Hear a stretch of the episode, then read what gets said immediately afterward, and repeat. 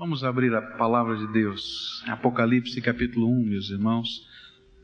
Nós vamos continuar a estudar da revelação do Senhor Jesus, versículos 9 a versículo 20. Você já sentiu determinados momentos na sua vida como se você estivesse vivendo uma vida cristã mecânica. Você vai à igreja, você canta determinados hinos, você ora, você mais ou menos já sabe a ordem do culto, agora vem isso, agora vem aquilo. Já sentiu isso? Já sentiu que algumas vezes a sua oração fica mecânica? Você entra no quarto para orar e de repente você está repetindo aquelas mesmas palavras que são como que chavões. Já sentiu isso na tua vida?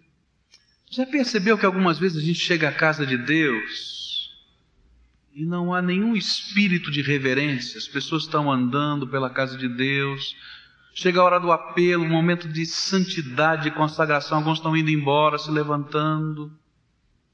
A hora do louvor, o outro está cochichando do lado, abrindo o boletim, lendo. E no coração não tem nenhum espírito de reverência, de adoração. Já sentiu isso? Porque nos falta a visão do Senhor Jesus. Eu quero dizer para você o que, que acontece quando a venda cai dos nossos olhos e nós enxergamos quem é Jesus e quando entendemos que o Senhor da igreja está presente na igreja, vamos ler a palavra. A Bíblia diz assim: Eu, João, irmão vosso, e companheiro convosco na aflição, no reino, na perseverança em Jesus, estava na ilha chamada Pátimos por causa da palavra de Deus e do testemunho de Jesus e fui arrebatado em espírito no dia do Senhor, e ouvi por detrás de mim uma grande voz, como de trombeta, que dizia: O que vês, escreve-o num livro e envia-o às sete igrejas: a Éfeso, a Esmirna, a Pérgamo, a Tiatira, a Sardes, a Filadélfia e a Laodiceia. E voltei-me para ver quem falava comigo. E ao voltar-me vi sete candeeiros de ouro, e no meio dos candeeiros um semelhante ao filho do homem, vestido de uma roupa talar e cingido à altura do peito com um cinto de ouro, e a sua cabeça e cabelos eram brancos como a lã branca, como a neve, e os seus olhos como chama de fogo, e os seus pés semelhantes a latão reluzente que fora refinado numa fornalha, e a sua voz como a voz de muitas águas. Tinha ele na sua destra sete estrelas, e da sua boca saía uma aguda espada de dois gumes, e o seu rosto era como o sol quando resplandece na sua força. Quando o vi, caí a seus pés como morto. E ele pôs sobre mim a sua destra, dizendo: Não temas, eu sou o primeiro e o último, e o que vivo, fui morto. Mas eis aqui estou vivo pelos séculos dos séculos, e tenho as chaves da morte e do Hades. Escreve, pois, as coisas que tens visto, e as que são, e as que depois destas hão de suceder. Eis o mistério das sete estrelas que viste na minha destra, e dos sete candeeiros de ouro. As sete estrelas são os anjos das sete igrejas, e os sete candeeiros são as sete igrejas. João começa a fazer um preâmbulo quem é o profeta de Deus? Essa é a introdução a respeito dessa visão. Ele começou falando quem era o Senhor Jesus, de onde vinha a mensagem, Mas agora é o primeiro momento nesta carta, nesta revelação, que ele fala quem ele é. E ele começa dizendo: Eu, João, irmão vosso e companheiro na aflição, no reino e na perseverança em Jesus. Estava na ilha chamada Pátimos por causa da palavra de Deus e do testemunho de Jesus. E eu fui arrebatado em espírito no dia do Senhor. De onde surgiram todas estas coisas? Ele já falou. Olha, foi a mensagem do Senhor Jesus, a revelação do Senhor Jesus, dado ao anjo emissário que trouxe a João, mas agora ele estava contando a sua experiência. Ele estava como um profeta de Deus com toda a humildade, dizendo: Não sou digno de nada disso. Não tenho em mim qualquer coisa diferente dos irmãos. Eu sou João, irmão vosso, e companheiro com vocês em vários aspectos da vida cristã. E essa é a primeira lição da visão do Senhor Jesus. A primeira lição que o Senhor quer nos ensinar hoje é que o servo de Deus não tem lugar no seu coração para orgulho. O servo de Deus não tem lugar no seu coração para vaidade. Porque ele entendeu, quando enxergou a glória de Jesus, que ele é servo. Que não existe outra dignidade dele a não ser a graça do Senhor Jesus Cristo. E então o profeta de Deus, o apóstolo de Jesus Cristo, ele começa dizendo: Eu sou João, irmão vosso e companheiro nas mesmas coisas. No que é que somos companheiros quando somos irmãos em Cristo Jesus? E essa foi a lição que mais mexeu no meu coração enquanto estava viajando para a Índia e para Bangladesh. Eu estou com muito na minha alma com esse versículo lá. O que, que significa ser irmão? E nós chegamos aqui na igreja e festejamos e glorificamos, mas às vezes nós não entendemos o que significa ser irmão. E João vai dizer: Olha, não tenho dignidade nenhuma, mas eu sou irmão e sou companheiro de vocês em três coisas. Quais são as três coisas? Primeiro, está no versículo 9, pode ler na Bíblia. Na aflição, não é isso? Na tribulação, na aflição. Esse que diz a palavra. É isso que está na sua Bíblia? Nós somos companheiros na aflição. Existe muita gente ensinando hoje que o crente não tem problemas. Tem muita gente pregando que o crente que é fiel não vai sofrer derrota, não vai passar por dificuldades intransponíveis, e que se ele for uma pessoa profundamente comprometida com a obra, vai ficar até rico. Mas essa nunca foi a mensagem de Jesus Cristo. A mensagem do Senhor Jesus é sim de que somos vitoriosos que Deus nos dá cem vezes mais tudo aquilo que fazemos aqui na terra e ainda nos dá o céu, não é isso? Como grande prêmio. Mas ele acrescenta nesse mesmo versículo que falam essas coisas, com tribulações. E João estava falando para uma igreja sofrida, que estava sendo perseguida, que estava sendo arrancada de dentro da sua casa, que estava sendo morta. E ele dizia: Sabe quem eu sou? Eu sou João. E João estava falando para uma igreja sofrida, que estava sendo perseguida, que estava sendo arrancada de dentro da sua casa, que estava sendo morta. E ele dizia: Sabe quem eu sou? Eu sou João, o profeta de Deus. Eu sou João, é verdade, o apóstolo de Jesus Cristo. Mas eu sou irmão vosso e companheiro com vocês nas aflições da cruz. E sabe onde é que eu estou? Eu estou na ilha chamada Pátimos por causa da pregação do Evangelho e vim aqui desterrado, porque, como criminoso político, tenho pregado que Jesus Cristo é Senhor. E ele vai dizer nesta, nesse texto todo: a mensagem de Jesus é ser fiel até a morte e dar-te-ei a coroa da vida. Cuidado com o evangelho fácil, porque esse desilude. Jesus é Senhor, Ele derrama poder e graça sobre a nossa vida. Ele é o nosso socorro bem presente na hora da tribulação. Ele é aquele que ouve o clamor e estende a sua mão de graça de longe e de perto. Mas é aquele que nos adverte, filho, tem bom ânimo, eu estou contigo. E em que hora que ele diz isso? É na hora que o nosso coração está quebrantado, está contrito, estamos passando por lutas. Ele diz: não perca a sua esperança, não perca a sua fé, porque eu estou contigo todos os dias, até a consumação dos séculos. E quando você passar dessa vida, eu vou continuar contigo. Mas cuidado com aqueles que não ensinam isso. João foi companheiro daqueles irmãos na tribulação e foi companheiro também na perseverança. E essa é a têmpera de um verdadeiro cristão. Eu vou dizer por que, que nós somos perseverantes.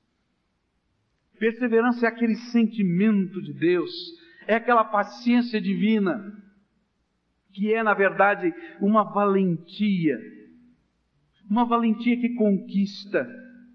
É aquele sentimento que é capaz de transformar uma derrota, uma aparente derrota, na maior das vitórias, que é capaz de entender o sofrimento como oportunidade de Deus de triunfo na nossa vida mas só podemos viver isso quando as vendas caem e entendemos a glória do nosso Senhor. Meus irmãos, enquanto as vendas não caem, nós não conseguimos entender as coisas que acontecem na nossa vida e nem podemos crer no Senhor no meio da luta. Mas quando as vendas caem, Olha, se você conversasse com João logo depois que ele teve a visão da glória de Jesus, ele estava pouco ligando se estava em Patmos ou não estava. Ele tinha visto o Senhor da glória e a glória do Senhor estava com ele. Isso é o que importava. Mas, meus irmãos, quando nós não vemos a glória de Jesus, nós trocamos os valores da nossa vida e nós começamos a perseguir a nossa glória a nossa honra, a nossa riqueza, e nós buscamos o louvor para nós. Mas quando os nossos olhos enxergam a glória do Senhor, não há lugar para isso na nossa vida. E nós queremos agora que o reino do Senhor cresça. Meus irmãos, o caminho para o reino é ladeado de coragem e resistência ativa é uma alameda. É isso que a Bíblia ensina. Mateus 24, 13 diz assim: Mas quem perseverar até o fim, esse será salvo. Cristianismo é compromisso definitivo, total, final com Jesus, o Senhor da glória. Sabe o que mais que a Bíblia diz? Atos 14, 22 diz assim: confirmando as almas dos discípulos, Paulo fazia isso, exortando-os a perseverarem na fé, dizendo que por muitas tribulações nos é necessário entrar no reino de Deus. Jesus disse a mesma coisa, ele disse que o caminho era largo. Disse? Foi isso que Jesus falou? Venha pelo caminho largo. O que, que ele disse? O caminho é estreito, a porta é pequenininha, e muitos não querem entrar pelo caminho estreito. E João está dizendo: quando eu vejo a glória do meu Senhor, eu entendo que vale a pena seguir o caminho estreito. Sabe o que a Bíblia diz, 2 Timóteo, capítulo 2, versículo 12? Se perseverarmos com Ele, com Ele também reinaremos. Mas se o negarmos, também Ele nos negará. E esse era o problema da igreja. A igreja estava vivendo um momento em que ela era convidada a negar Jesus, a baratear o cristianismo. E quando nós começarmos a falar sobre as cartas dirigidas à igreja, às sete igrejas, os irmãos vão perceber que Jesus Cristo está falando: não barateiem o meu sangue vertido na cruz. O cristianismo está aqui em cima. Vejam a minha glória. Não façam concessões. Não abram portas ou portinhas. Sigam o caminho estreito. Não tem outro jeito. Mas nós estamos vivendo um tempo, meus irmãos, onde nós estamos sempre fazendo uma nova concessão, que na verdade são valores que estão caindo. Nós estamos vivendo um tempo onde o crente em Jesus não é mais comprometido com o cristianismo que prega. Um tempo em que na primeira luta, na primeira perseguição, na primeira dificuldade correm debandada. Um tempo em que as pessoas abandonam o Senhor da glória porque alguém não foi visitá-lo na sua casa, porque alguém não o cumprimentou na porta da igreja, porque alguém não fez isso ou aquilo. Meus irmãos, quem é o Senhor da glória? E João começa dizendo: Eu sou esse homem, igual a vocês, passando pelas mesmas tribulações, pelas mesmas lutas, mas que teve a visão do Senhor Jesus glorificado. E o que, que ele viu? O que, que a Bíblia diz? A visão começa de uma maneira bonita. Começa com o relacionamento do Senhor Jesus com a sua igreja.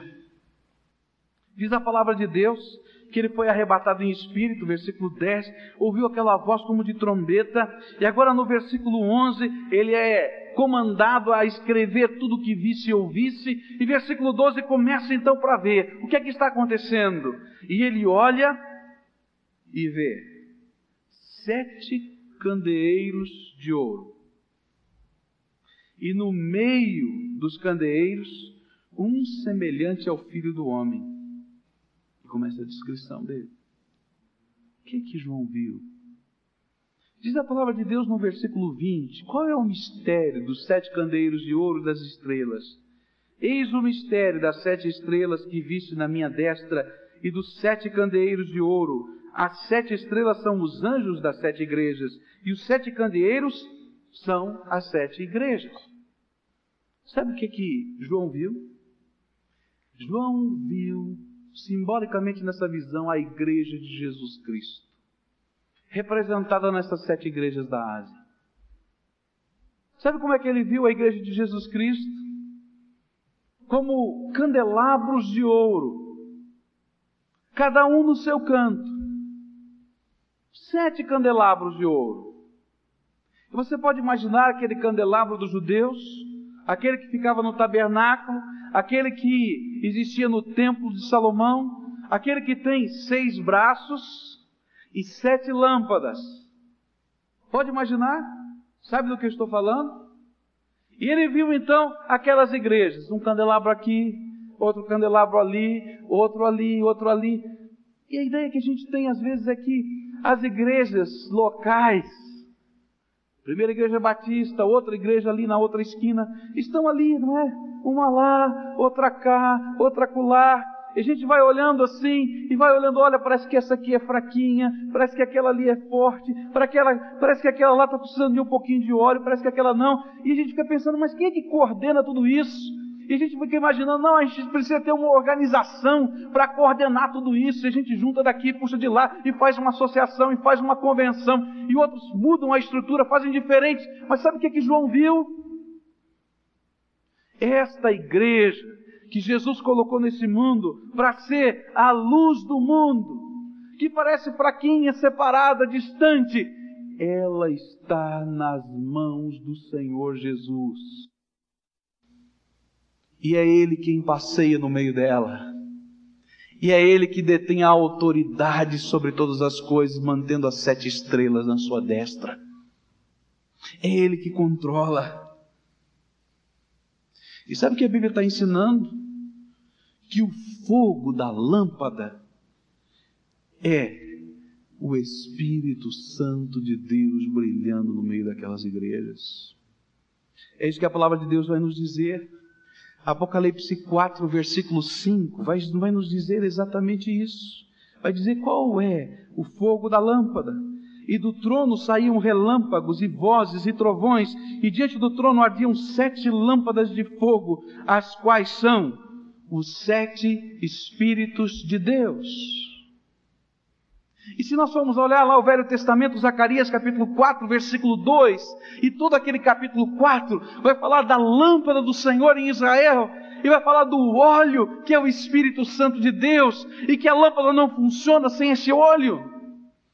Meus irmãos, nós não podemos fazer nada se a nossa luz não brilhar. E a nossa luz é o Senhor brilhando em nós. Pode parecer estranho, pode parecer separado e distante, mas é o Senhor quem tem o controle de todas as coisas. E é Jesus que passeia pelo meio da sua igreja. Nós podemos às vezes não querer ouvir a voz do Mestre. Nossa lâmpada pode estar fraquinha. Mas o que a Bíblia está nos ensinando é que nós somos a lâmpada de Deus nesse mundo e que Jesus tem o controle, tem a autoridade e Ele quer ser Senhor. E é com o óleo do Espírito Santo que Ele opera as coisas na vida da gente e na vida da igreja. Jesus estava no meio das igrejas. Jesus mesmo tem as igrejas na sua mão direita. Por isso é que nós somos vencedores, ainda que pareça aos olhos do mundo que às vezes não somos. Por isso é que atravessamos a tribulação com honradez de cabeça erguida, louvando e adorando a Jesus, porque Ele está conosco. É por isso que conseguimos ser perseverantes. É por isso que nós vamos em direção ao reino, porque somos empurrados pelo amor de Jesus, que se renova todos os dias na nossa vida. Meus irmãos, eu quero que os irmãos entendam que nenhuma igreja vai crescer porque tem um bom programa. Nenhuma igreja vai crescer porque tem um bonito louvor. Nenhuma igreja vai crescer porque a teologia da moda é essa. Nenhuma igreja vai crescer e vai ser transformada se Jesus não estiver controlando as nossas vidas. É isso que esse livro vai ensinar. Mas o que que João viu? O que, que João viu? E de repente ele vê um que está no meio dos candeeiros. E aí ele até esqueceu dos candeeiros. Jesus tem que dizer para ele de volta: olha, o mistério dos candeeiros é isso. Porque nessa hora, quando ele viu Jesus e viu a glória do Senhor, ele não queria saber de mais nada. Ele ficou admirado, ele ficou temeroso, ele não aguentou nem ficar em pé, diz a palavra de Deus. E ele começou a perceber a glória do Senhor Jesus. E diz a palavra de Deus: como era este ungido do Senhor, esse a quem Deus vai chamar de filho do homem, um nome profético. Como é que ele era? Versículo 13: No meio dos candeeiros, um semelhante ao filho de um homem. Filho do homem é um nome profético de Jesus. É o nome profético do Messias, o ungido de Deus. Ele viu lá o ungido de Deus, o Messias, o seu Senhor, aquele a quem, em quem ele tinha reclinado sobre o seu peito um dia e lhe perguntado: Quem é, Senhor, que te trai? Mas ele está diferente. Ele está completamente diferente. Olha só como está o meu Senhor agora. E ele viu esse homem vestido de uma roupa talá, cingido à altura do peito com um cinto de ouro. E essa, meus irmãos, era a roupa do sacerdote e a roupa de gala do rei. Era uma túnica que ia até o pé. E todo mundo normalmente usava o cinto nos lombos. Mas o sacerdote e o rei usavam um cinto de ouro, um cinturão de ouro na altura do peito. E de repente ele viu aquele que é o ungido do Senhor, vestido com aquela veste especial, e ele continua sendo sacerdote do seu povo. Meus irmãos, sabe por que, que as suas orações são ouvidas no céu? Porque só há um mediador entre Deus e os homens, Jesus Cristo. Sabe por quê? você pode ter os seus pecados perdoados, é porque só existe um caminho que leva para Deus. E esse caminho é Jesus. E ele continua sendo nosso sacerdote. O sacerdote é aquele que tinha o direito do acesso a Deus e era aquele que abria aos outros o caminho até Deus. E no céu, Jesus é o nosso mediador, ele é o único caminho, ele é o nosso sacerdote. Mas ele é também o nosso rei. Sabe o que, é que João estava vendo? Não era mais aquele que os homens pensavam que era um criminoso, fragilizado, com a coroa de espinhos, com as suas mãos rasgadas pelos cravos, com os seus pés furados, como aquele que não conseguia carregar a sua cruz, que alguém teve que empurrar Pedro para chegar lá, Pedro de Sirene, para que ajudasse a carregar a cruz. Não, ele estava vendo alguém diferente. Ele estava vendo o mesmo Senhor, mas agora ele estava diferente. Ele estava vestido da sua glória. E a palavra de Deus vai nos mostrando como é que era essa glória. Diz que os cabelos dele eram brancos, a sua cabeça, versículo 14, e cabelos eram brancos como a lã branca, como a neve, e os seus olhos como chama de fogo. Ele podia ver a glória, o resplendor, o brilho do Senhor na cabeça. E parecia que estava tudo branco. E ele estava percebendo ali a dignidade do seu Senhor, a divindade do seu Senhor, a eternidade do seu Senhor, a pureza do seu Senhor. Aqueles cabelos que brilhavam, os olhos como fogo. Os olhos do Senhor Jesus sempre impressionaram. Nós já falamos uma vez sobre os olhos de Jesus, não é? Os olhos de Jesus que viam as coisas, os impossíveis de Deus, os olhos de Jesus que percebiam as necessidades dos homens, os olhos do Senhor Jesus que choraram a dureza de coração, os olhos do Senhor Jesus que se encontraram com os olhos de Pedro, mas agora estes eram os olhos que brilhavam como fogo. Os olhos que brilhavam representando a onisciência, a sabedoria do Senhor mas os olhos que representavam a justiça implacável desse mesmo Senhor. E continua a palavra de Deus nos falando. E havia uma espada que saía da sua boca, era a palavra viva e ativa de Deus. Quando nós lemos Gênesis capítulo 1, nós vamos descobrir que tudo que foi criado foi criado pela palavra de Deus. E Deus disse: haja luz e houve luz. E Deus falava outra coisa e acontecia aquilo, porque a palavra viva e ativa de Deus fazia todas as coisas. E João vai nos dizer que essa palavra viva e ativa e criadora era o Senhor Jesus antes da encarnação. E agora ele continua sendo a palavra viva e ativa do Senhor e ele tem a espada que sai da sua boca, é a palavra viva de Deus, é a espada do Espírito, é aquela espada de dois gumes que vai até dentro da nossa alma, divide o Espírito e a alma. É a palavra do Senhor Jesus que vai derrotar o Anticristo e que vai aprisionar o maligno. Apocalipse 19, versículo 15 diz isso, que com a sua palavra ele vai amarrar, vai derrotar o maligno. É o Senhor Jesus. O rosto do Senhor Jesus brilhava, diz o versículo 16, brilhava tanto que era como o sol quando resplandece na sua força.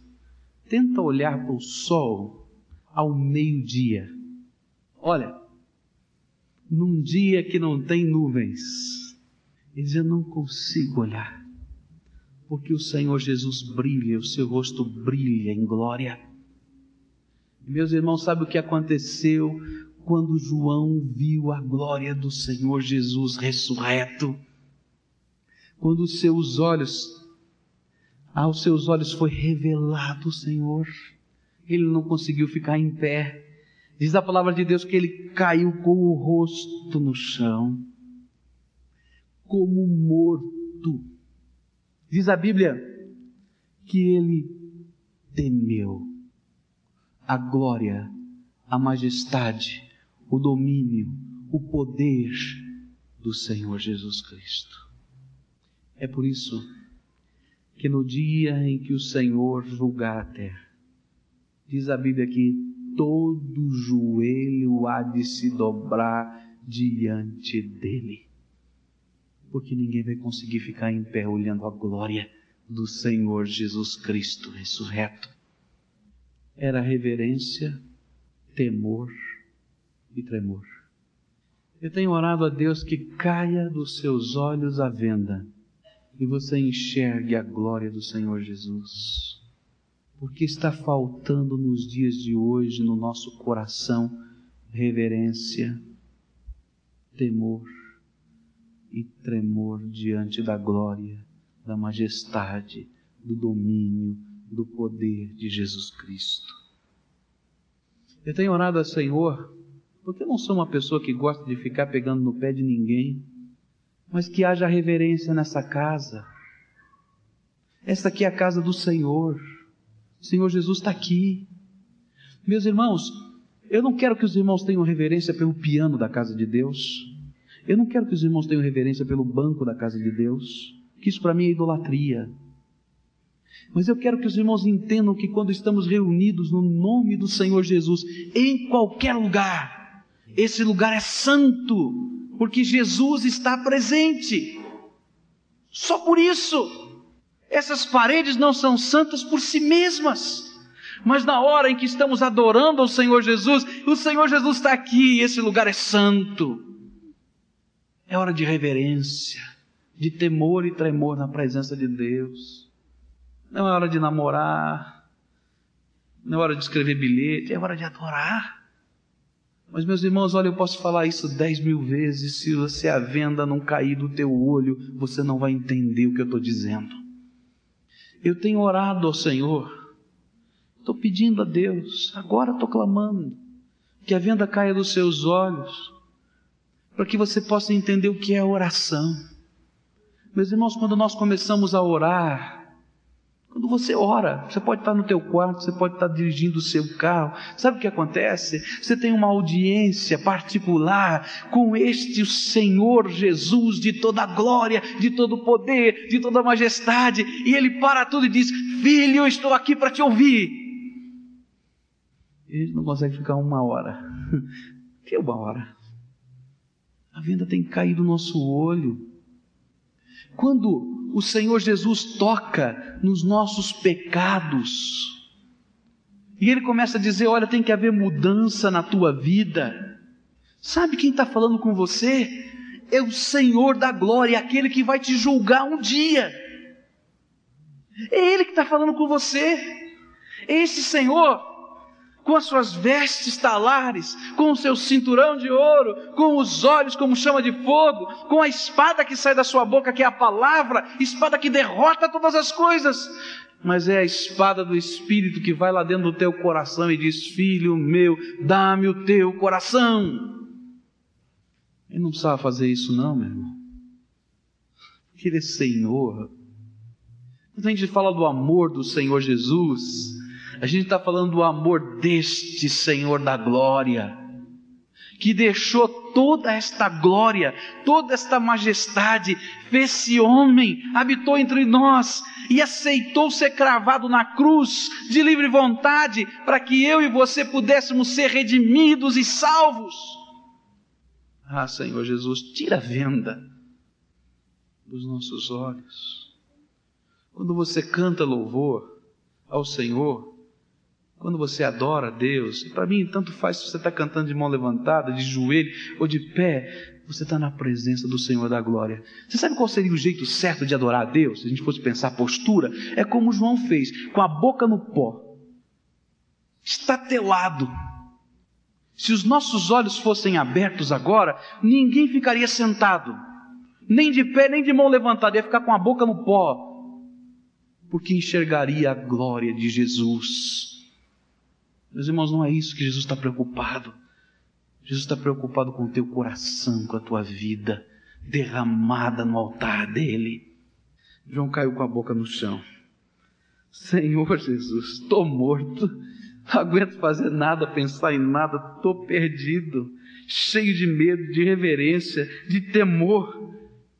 E aí vem a coisa bonita da oração do Senhor Jesus da glória. Sabe o que, que ele fez? Ele pegou aquela mesma mão, a destra, a mão direita, que segura a igreja, que detém os astros, que é forte e poderosa, e tocou suavemente em João e disse: Não temas. Você pode imaginar isso? Essa mesma mão poderosa de Deus é aquela que é tão carinhosa e terna para enxugar as tuas lágrimas. Levanta, João. Levanta. Não temas. E eu vou te dar três razões para você não ter medo. Três razões que Jesus, o Senhor da glória, deu para João, para que todo o medo pudesse sair da sua alma. Eu quero falar sobre a tua vida, os medos que estão no teu coração. Estas são as mesmas razões que Jesus te dá hoje. Primeira razão: não temas. Eu sou o primeiro e o último. Eu sou o primeiro e o último eu começo todas as coisas. Sou eu quem crio do nada tudo. Você já imaginou? Deus disse: haja luz, e houve luz. E diz a palavra de Deus que Deus criou do nada todas as coisas.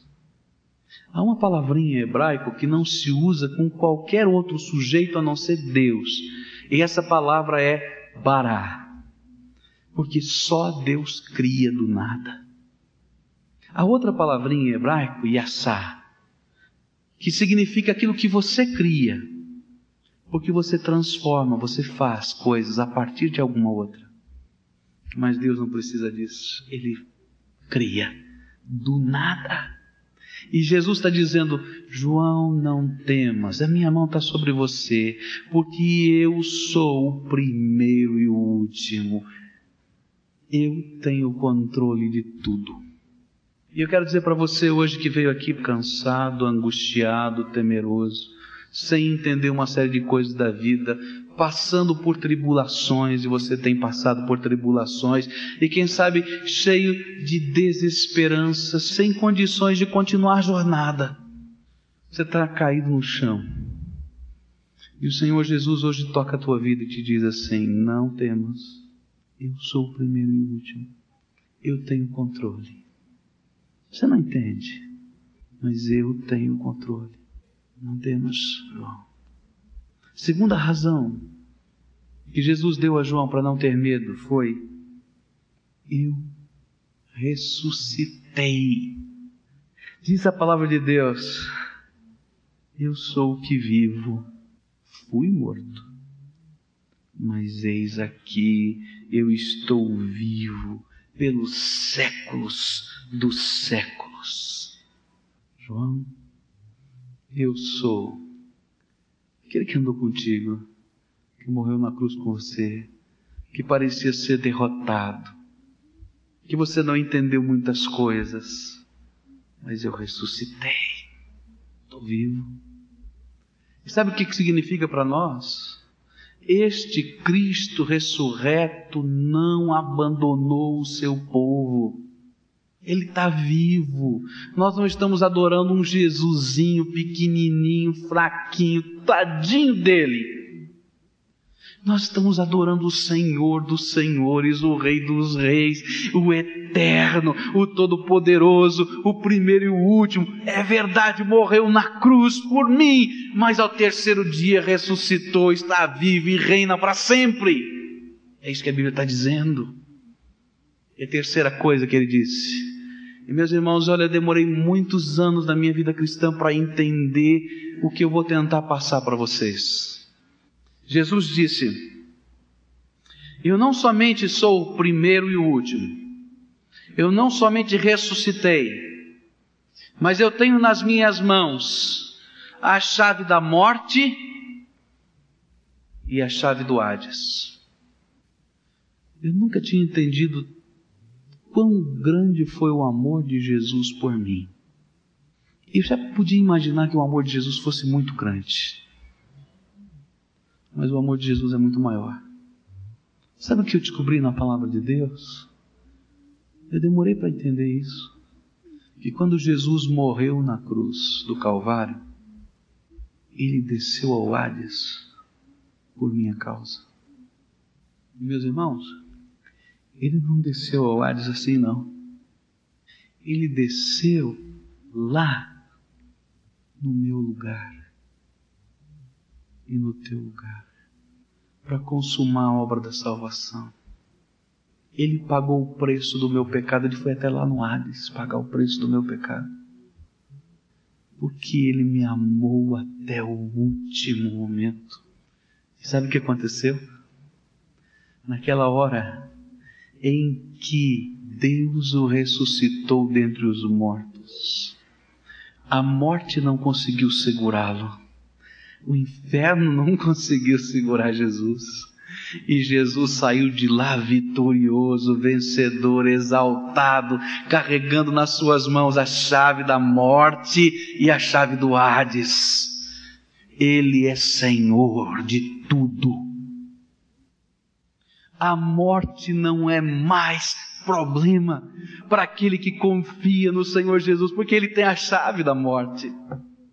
O inferno não assusta, sabe por quê? Você não vai para lá, ele tem a chave, ele trancou. Só vai para lá aquele que não crê no Senhor Jesus Cristo. E é por isso que a pregação do Evangelho é vida e morte. É isso que João tentou dizer no Evangelho. Quem crê no Senhor Jesus Cristo está salvo mas quem não crê já está condenado por quanto não crê no Filho de Deus. O Senhor Jesus tem as chaves na mão. E ele diz: João, sou eu, Jesus Cristo, que tem uma mensagem para a igreja de hoje. Sou eu, Senhor dos senhores, Rei dos reis não temas. Eu tenho chaves nas mãos. E ele termina nos ensinando o senhorio de Jesus Cristo. Jesus é Senhor da história.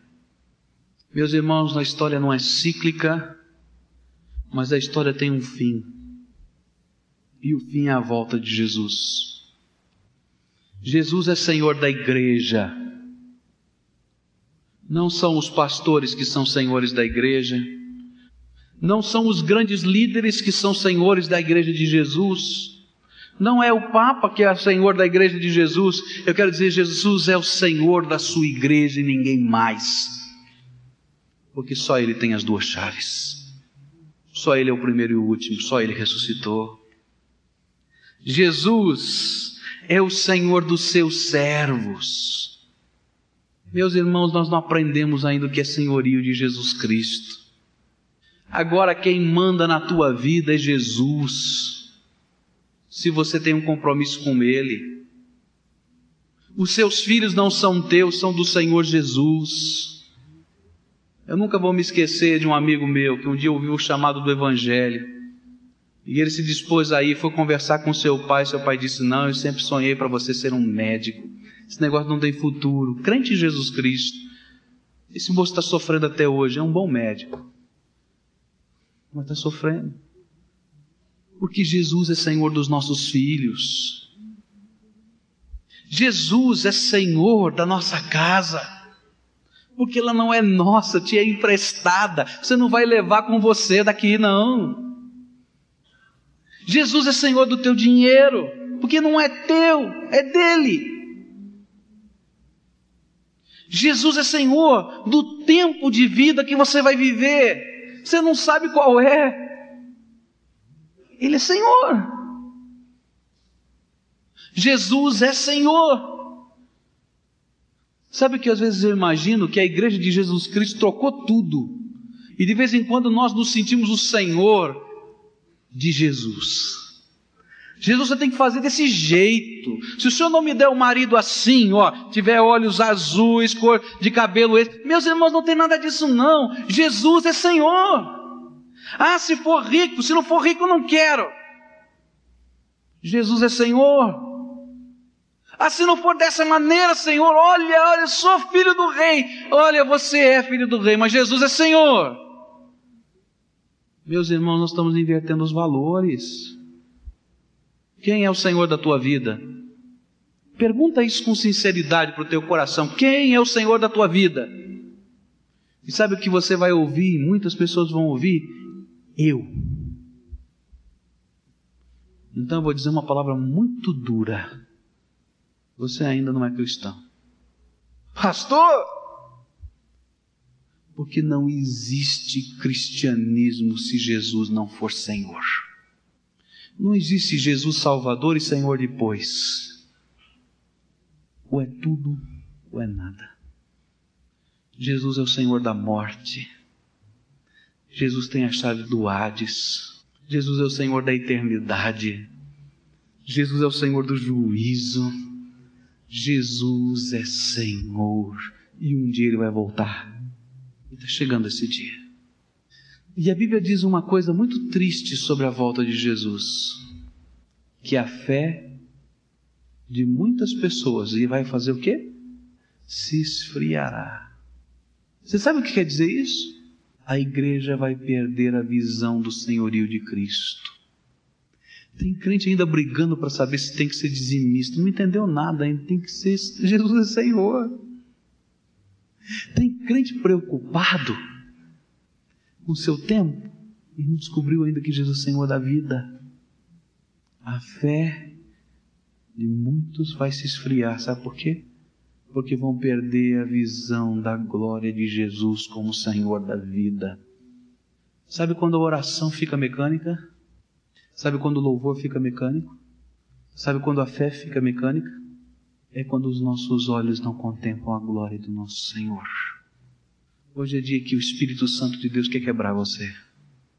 Abra os teus olhos e enxergue a glória de Jesus. Abra e enxergue. Curva sua fronte agora, vamos orar a Deus. Você vai orar ao Senhor Jesus agora. Peça a Ele, Senhor Jesus, abra os meus olhos. Abra o meu coração. Abra minha alma. Senhor Jesus, coloca o perfeito louvor nos meus lábios. Dá-me a visão da tua glória, Senhor Jesus. E hoje aquilo que eu vou desafiar você a fazer é alguma coisa muito séria. É proclamar Jesus Cristo, este Senhor da glória, como o Senhor da tua vida. Hoje você vai dizer: Senhor Jesus, não mando em nada, não tenho nada, eu me rendo como escravo teu. Senhor, usa a minha vida para a tua glória, sou teu. E nessa hora o Espírito Santo vai te mostrar armadilhas do diabo, vai te mostrar algeminhas que o diabo gosta de colocar. Senhor, Jesus pode ser Senhor de tudo isso aqui, agora essa algeminha é minha. Diz, Senhor, olha, esse aqui é em primeiro lugar que eu quero colocar no teu altar, porque tu és Senhor da glória. Ele é Senhor, Ele é Senhor. É Jesus que é Senhor, é Jesus que liberta, é Jesus que salva, é Jesus que cura, é verdade, é Jesus que transforma, é Jesus que abençoa, mas é o Jesus que quer ser Senhor da tua vida. Ele quer ser Senhor desta igreja, Ele quer ser Senhor do seu lar, Ele quer ser Senhor do teu futuro, Ele quer ser Senhor dos teus bens, Ele quer ser Senhor de tudo. Talvez você não esteja frequentando nenhuma igreja, Talvez você esteja se afastando, quem sabe, do Evangelho. Talvez você esteja conhecendo muito, mas com o coração quebrado e vazio. E hoje o Espírito Santo está falando: Olha, eu quero ser Senhor da tua vida. Abre a tua alma. E hoje o Espírito está falando: Olha, entrega. Talvez um jovem ou uma jovem que Jesus não tem sido Senhor do seu corpo você está andando pelos motéis da vida, você está namorando indecentemente nos drive-ins. Jesus está falando com você: o teu corpo é meu também. Eu quero que ele seja santo. Jesus está falando com você? Diz: Senhor Jesus, declaro o teu senhorio sobre a minha vida. Estou aqui, Senhor Jesus. Sou eu. E eu sei que o Senhor está ouvindo a minha oração. Ô Senhor Jesus, nós te glorificamos, nós te exaltamos nesta hora, porque tu és Senhor dos céus e da terra. Ô Senhor Jesus, nós te glorificamos porque um dia o Senhor deixou toda a glória do céu por minha causa, por causa dos meus irmãos que estão aqui, de todo o teu povo na face da terra. Ó Senhor, esta glória, esta majestade que João viu, esta glória que o Senhor deixou para habitar entre nós, para morrer na cruz, para descer ao Hades, por minha causa, Senhor Jesus. E eu te glorifico por isso, Senhor, porque um dia o Senhor abriu os meus olhos para enxergar isso. E eu quero te dizer, Jesus, ser Senhor da minha vida. Senhor Jesus, eu quero que tu tenhas todo o controle, todo o domínio, toda a autoridade sobre tudo que eu sou, sobre tudo que eu tenho, sobre tudo que eu penso, sobre tudo que eu almejo, porque eu quero te servir, Senhor Jesus. Senhor Jesus, reina dentro do meu coração. Alguns estão dizendo agora eu quero me tornar um crente em Jesus Cristo, assumir a minha posição, assumir o meu batismo. Ó Senhor, dá coragem para enfrentar as lutas que virão e dá poder, Senhor, para perseverarem até o fim, Senhor Jesus. Algumas pessoas estão colocando, Senhor, tantas outras coisas no teu altar. Mas, Senhor Jesus, eu te peço, confirma a fé do teu povo, manifestando a tua graça nessa hora. Ó oh, Pai, eu quero te pedir por toda esta igreja. Abre, Senhor, os nossos olhos para enxergar a glória de Jesus. Muda, Senhor, o nosso pensamento, a nossa palavra, a nossa ação, Muda, Senhor, o nosso compromisso para que nós sejamos somente Deus. Faz-nos, Senhor, do teu exército preparado, Senhor. Ó oh, Pai, trabalha, Senhor, no meio do teu povo. E eu quero te pedir, Senhor, que nesta hora tu estejas abraçando esses teus filhos junto ao teu peito e que eles possam perceber a visão de Jesus Cristo, Senhor da glória e eles possam, Senhor, estar assim, quedados, caídos nas tuas mãos. Ouça, Senhor, nós oramos no nome precioso de Jesus, Senhor nosso. Amém, Senhor.